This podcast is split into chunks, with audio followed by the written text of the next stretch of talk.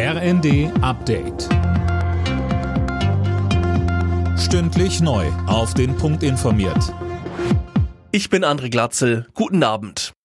Klimaaktivisten haben am Nachmittag den Betrieb am Hauptstadtflughafen BER lahmgelegt. Knapp zwei Stunden lang konnten keine Flugzeuge starten oder landen.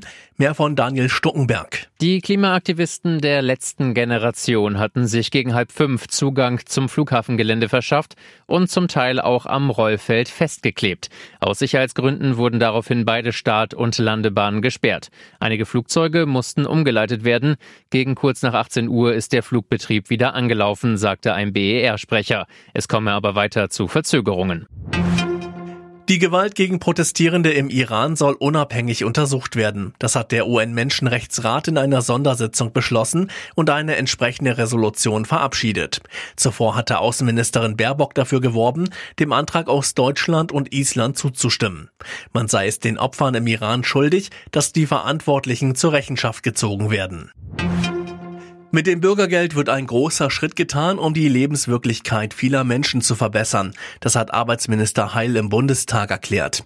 Nach der Einigung des Vermittlungsausschusses gestern stimmen Bundestag und Bundesrat morgen über die Reform ab.